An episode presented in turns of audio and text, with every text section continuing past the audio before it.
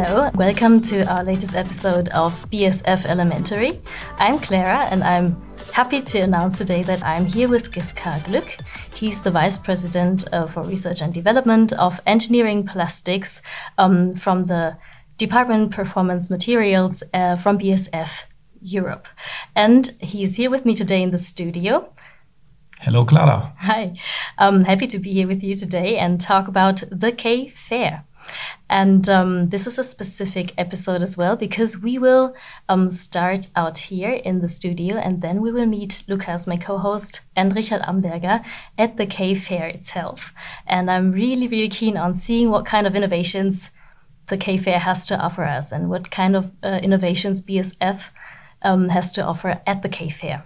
So, hello everybody listening to this podcast. The K Fair actually is the largest plastics and rubber fair in the world. This is an enormous event, and um, I'm not asking the questions, but you might want to know why it is called K Fair when the name is Plastics and Rubber Trade Fair. And actually, it dates back to the early days of the K Fair when it was a German event 70 years ago and it was called Kunststoffmesse, the German word yes. Kunststoff, which is the German word for plastics, actually. Mm -hmm. Thank you. First K-Fair was hosted in 1952, um, which is a long time ago. Um, exactly, it is 70 years from now. And um, the first time it was hosted, BASF was present as well. So, what I would like to know, um, 52 is a long time ago, um, what what were the plastics innovations at that time? Could you elaborate? Yeah, so those were the heydays of the plastics industry, so to say. Plastics were not well known to the public, but uh, many basic inventions have been done during those days. And therefore, it was actually a trade fair for normal people. It was not a trade fair for professionals.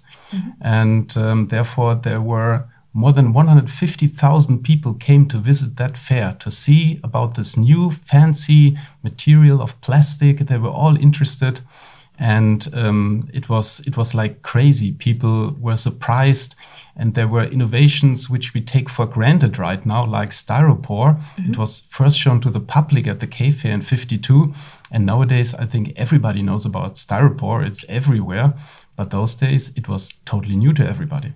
Yes.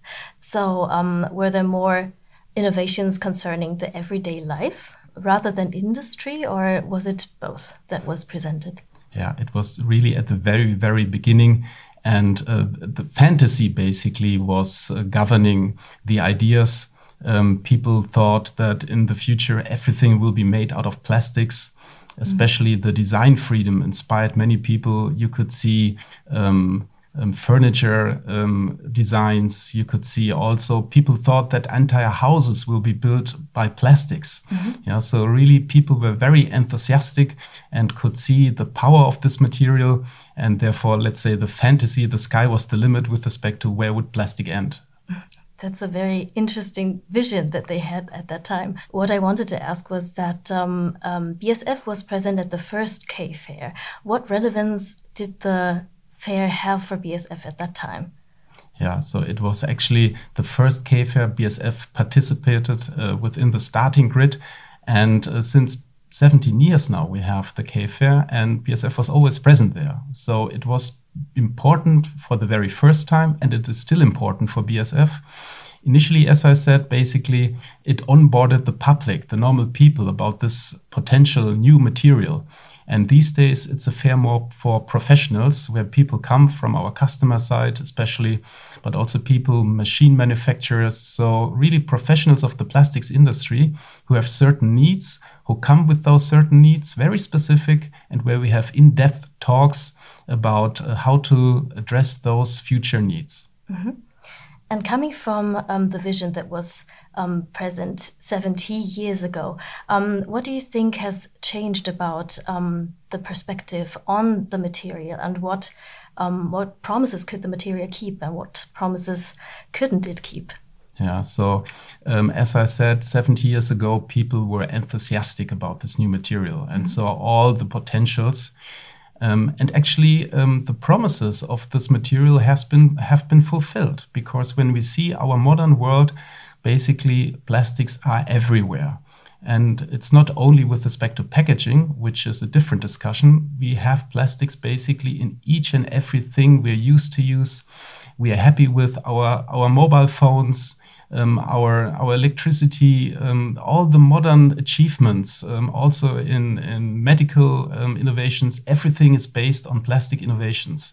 So I would say that the promises that have been put into uh, plastic as a material have been overfulfilled when we see how abundantly plastic materials are used and how plastic materials basically ensure our modern lives and to, to bring it even further also for the future the challenges we have with respect to sustainable energy and all of things like that are not manageable without plastics as a material mm-hmm. thank you so um, an anniversary of 70 years um, is a good occasion to look into the past, but also um, to have a small glimpse into the future. So you were addressing um, challenges as well. What is uh, to come in the plastics industry or the market when we look into the future, let's say five or 10 years? Yeah, so in the past, really the performance of plastic as material has been put in the center of, of the development efforts. Um, but now we see that the, the story goes on because um, we have the question now what happens after using plastic materials? Some applications um, um, have, let's say, a, rather quick turnover, like packaging materials, where even within days um, you are you are faced to the question: what happens after using this material now as a packaging material because I don't need it anymore. Um, other applications, like in cars or buildings, are much more long-lasting, um, uh, adding different challenges to the fact what happens with the material after using it. And for sure, we see in the public opinion it very much changed with those pictures of ocean littering when we see the sea animals entangled in not used fisher nets and things like that. So that made a big impact on, on the urgent need to manage differently, especially the end of life of the plastic materials. Mm-hmm. So the focus is more on the whole cycle of use and production of the plastics, right? Absolutely. We have to see it the entire cycle from from um, making the material, using the material to recycling the material. And uh, actually, that is also um, the concept of our booth at the trade fair in Düsseldorf at the K Fair. We call it Make, Use, Recycle, uh, something which is um, new, so to say, because very often the use phase has been put in the, the, forefront of the development activities. But now it became very clear we have to manage the entire picture. Um, and this is the most important thing now these days. Mm-hmm. The industry has also caught a track on this. So um, there's a lot of innovations and um, research um, happening around um, recycling and the whole product cycle. Concerning the, the whole um, plastics um, perception, would you say that society sees it critically and the industry still sees it as something functionally desirable, or is there is it rather a critical perspective from all sides. We're talking of society, uh, but also industry, but also politics. Yeah, so I think it's very clear to everybody that now there's a very, very critical view on plastic materials in the society. Um, but I have to say, also BASF as a company, we are more than 100,000 people. So most probably any opinion outside BASF you will also find inside BASF. So this is something what also um, um, is is very relevant for for our for our thinking in our daily lives. Um, and therefore, um, the point is that we really need to manage plastic materials. And this is something um, what uh, really uh, gives a, a, different, let's say, attitude to plastic as a material of choice. Um, I took part in some other meetings and conferences, and people who were very critical about plastic materials made a very important statement at the very beginning. They said, So, we're not against plastic as a material. We want plastic materials properly managed.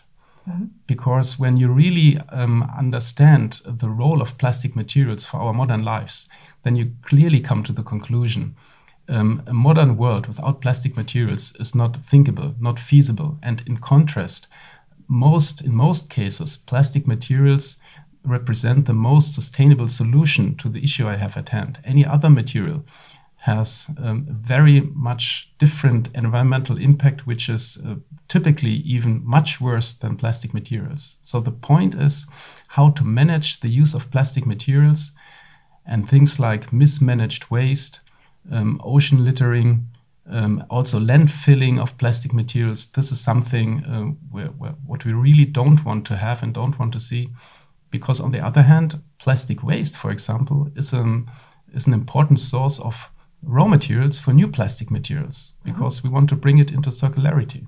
Mm-hmm.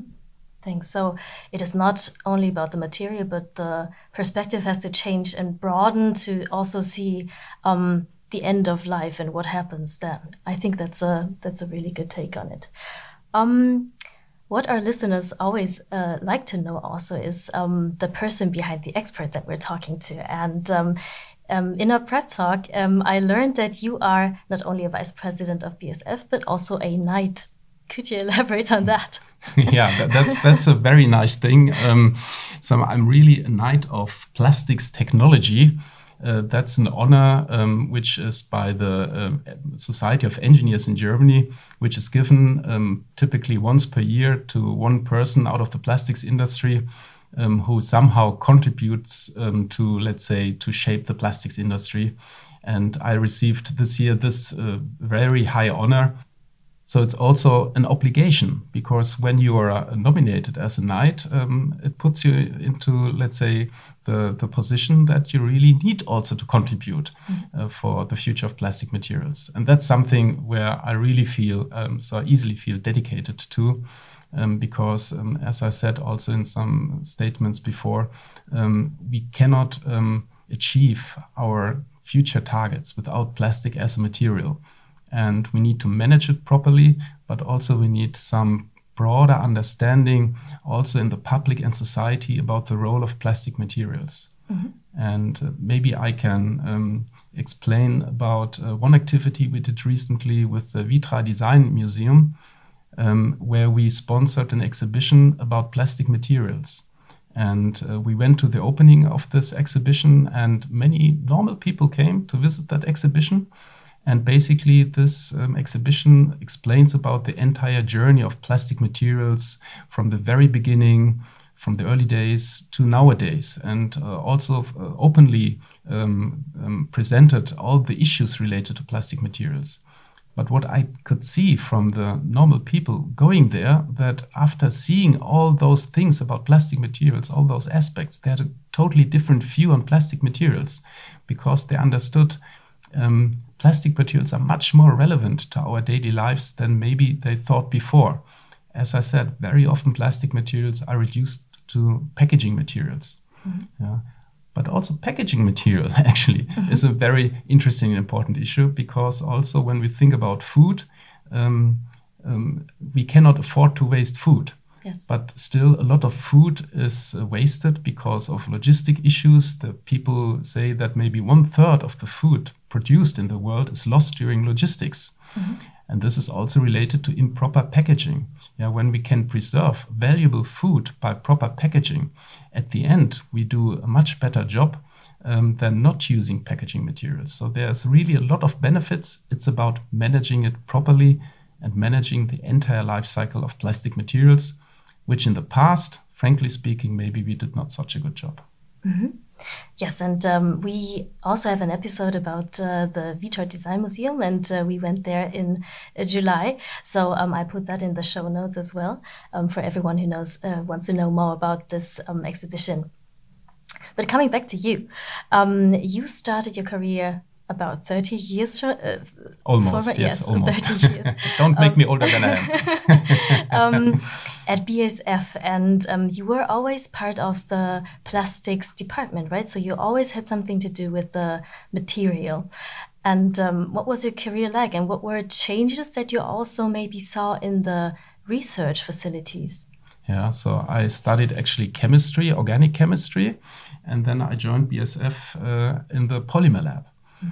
And uh, they, BASF told me you should start with research in styropor uh, at university, I did research at biomembranes, uh, let's say to have some chance maybe to have further insights to fight cancer and things like that. And then suddenly I was asked to take care about styropor. So my friends at the university were laughing about me, saying, "Oh, styropor is such um, a common material. Yeah, mm-hmm. this sounds very boring." But it was not boring at all, because at that time styropor was um, maybe 50, 40, 50 years old. Mm-hmm um, and um, styropor is a great insulation material, but has one weakness, and that's the heat radiation, which is not blocked by styropor. And I remember my first boss, um, he was very clever. He gave me all the tasks I should do, and then I was almost out of the door. And then he said, And by the way, if we would solve the heat radiation issue, this would be a big leap step forward. And uh, and then I went out the room and I said, okay, I know what I need to do. I need to solve that heat radiation issue of mm-hmm. styropor. And um, I went to the lab and we had some crazy ideas, and all of them worked out. um, and I was happy enough that after three months, basically, we went to production scale and we man- manufactured wow. a product which is today called Neopor. Mm-hmm. And it largely replaced the standard white styropor on the market. And it's a gray colored styropor.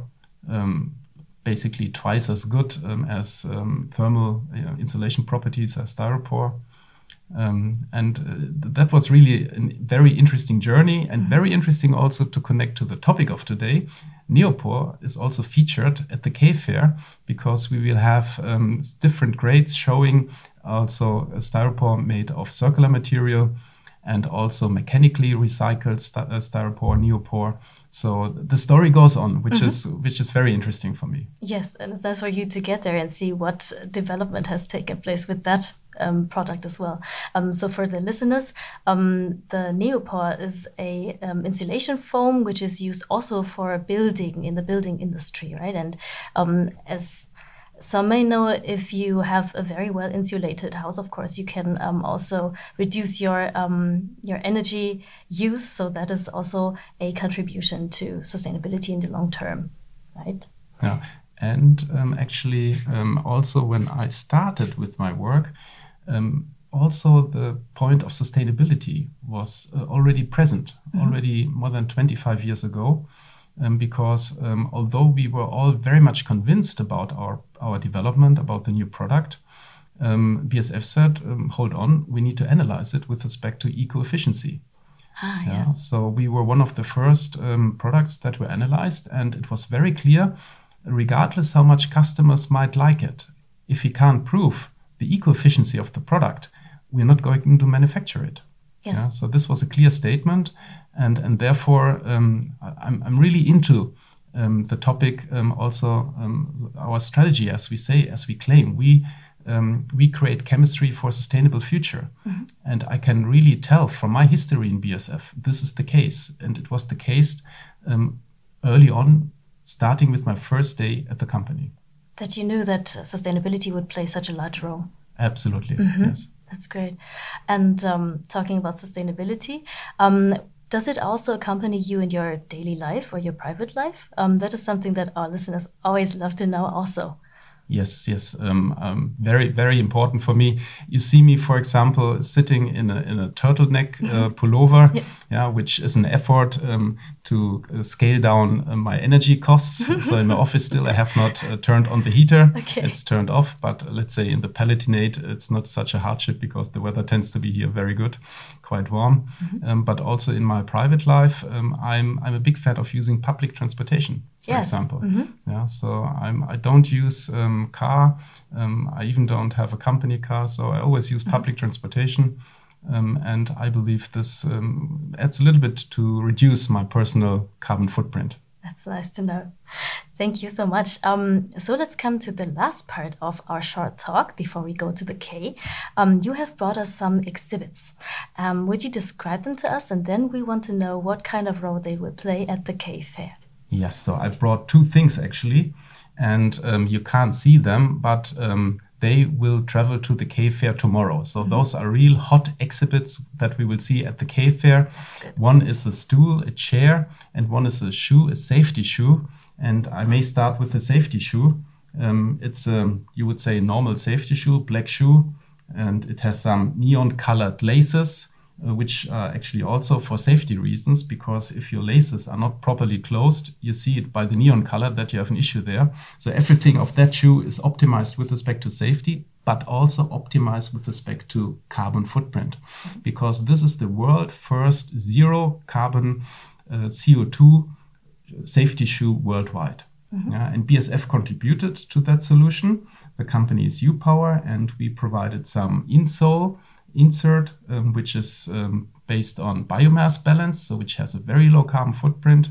And therefore, the company U-Power was able in total to manufacture this world first zero CO2 safety shoe. So this is a big achievement, mm-hmm. and we are we are very happy that we are part of that very exciting development. Yes, and let me tell you, it looks very interesting.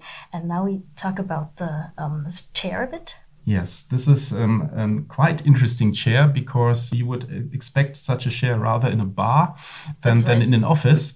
But it's a very well thought chair. It's uh, the called Flex Perch chair or stool from Steelcase, which mm -hmm. is a very famous uh, American office manufacturer office furniture manufacturer. And this uh, stool is supposed to be used at, for example, innovation interactions, yeah, where you're ah. active, you discuss, and maybe from time to time you need to take a rest. Mm-hmm. But if you sit down in a chair, you completely use your body tension. Yeah. So therefore, this stool is somehow you have an upright position in order to rest, mm-hmm. that your body tension is not lost, but mm-hmm. you have at least little rest. Mm-hmm. And the specific thing about that chair is the fact that it is made uh, completely out of renewable material. This is made of plastic waste from electronic goods, and uh, therefore it addresses the need for bringing things into circularity. So those two exhibits basically feature CO2 neutral and bringing materials into circularity, which is also, let's say, uh, one of the main topics that you will see throughout the K Fair and for sure also at our booth. Thanks so much. And thanks for your time and the great talk. And now it's time to go to the K Fair and meet Lucas, my co host, and Richard Amberger, who is um, responsible for um, the BASF presence at the K Fair. So I'm keen on seeing what they're doing there. Thanks so much. Yeah, bye bye. Hi, so I'm here at the K Fair. Happy to say that I'm here with Lukas. Nice to see you also here on site. Clara, welcome. And I'm here with Richard Amberger, who is responsible for our presence at the K Fair. And um, yes, so let's start our short interview. Hi, Richard. So it's the first big event since COVID. Um, how do you feel here? Um, we see it's a nice vibe. Uh, we see also the excitement in your eyes. How, how does it feel to be here now? Uh, it feels great to be at K actually. I mean, after two and a half years of pandemic, um, seeing all the colleagues and also meeting our customers in person and really have that that sense of belonging together and creating the future together. This is something completely different. I mean, this is something you cannot re replace by any Teams meeting or virtual get together. Yep. This is real life, and it feels good. Yes. Um, so the motto of the whole um, booth is make, use, recycle. Mm -hmm. Would you tell us what this means? What's behind this? I mean, in, in former times, we've been looking at our products basically in the use phase. Yeah. So that means what contribution do plastics have when our customers put them into use? But times have changed. Um, and nowadays, sustainability is the big theme. So we're going to have to take a look at the whole life cycle of a product. And that starts with the make phase, with how we produce products actually. And here BASF has quite a lot to offer in terms of CO2 reduction, in terms of making the whole production greener, getting access to renewable energies, bio-based feedstock. So it's the make phase. How do we produce plastics? Then how do we use them most efficiently? But then also, and that is actually the big question, how do we recycle them better? And there are still a lot of open questions. Mm -hmm. What would you say are the highlights of BASF's uh, representation here in the booth? That's an interesting one because in former times we always had like one big highlight, one hero of the stand. Back in 2019, we had the Hymer Vision Venture camper van. This was the selfie spot at the show. Everybody was standing there and taking a picture. And when people ask me this year, what's your highlight of the show? I really can't give them an answer. It's the whole story. Yeah, it's the way that we approach um, the whole thing we don't have any specific highlight. I would say our booth is the highlight, our people are the highlights, our knowledge and our promise to create a better future.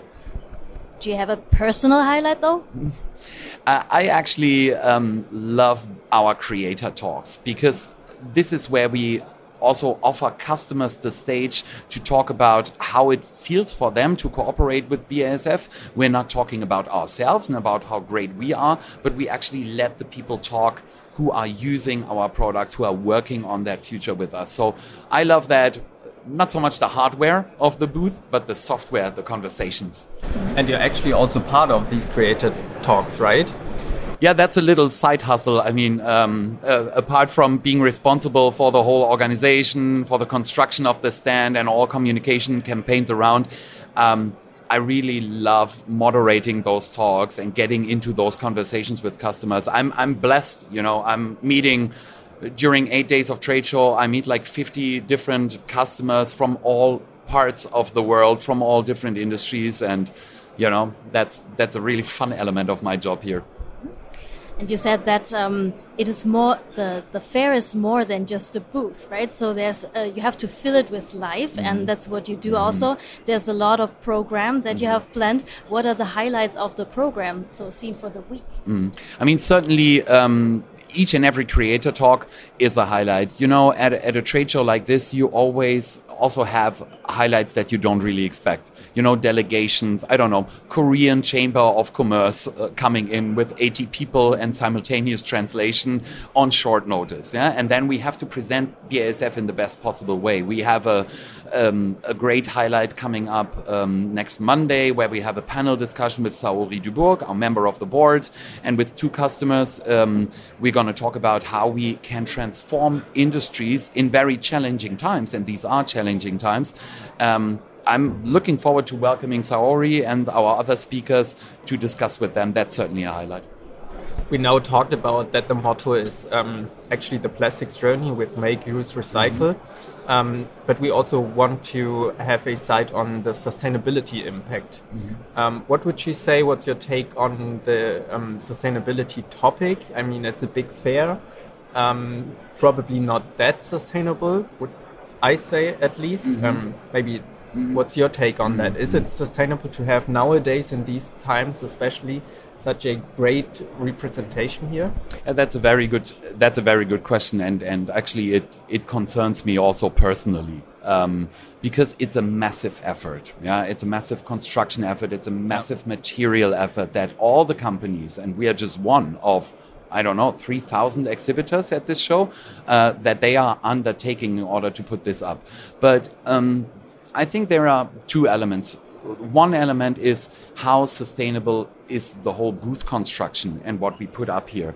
And here I would actually divert from our story of make, use, recycle, because here the focus is on reuse reuse as long as possible. I mean, everything that we are using here at the stand is not just created for K Fair these are things that we've been either using at other trade shows or that we will use at future trade shows, definitely. We don't have any single use items at the show. We don't have any printed brochures, for example. Mm-hmm. Um, so, building this made of high quality materials that have a really, really long life cycle ahead of them, I think that's the best sustainability impact that you can do. And the other, uh, the other part of, of the answer is, of course, is it needed? Yeah, do you need it? And um, I think definitely yes, because in order to get the projects that we need to create a sustainable future, we need to talk to people. We need to meet them in person and not just via Teams or via FaceTime or whatever.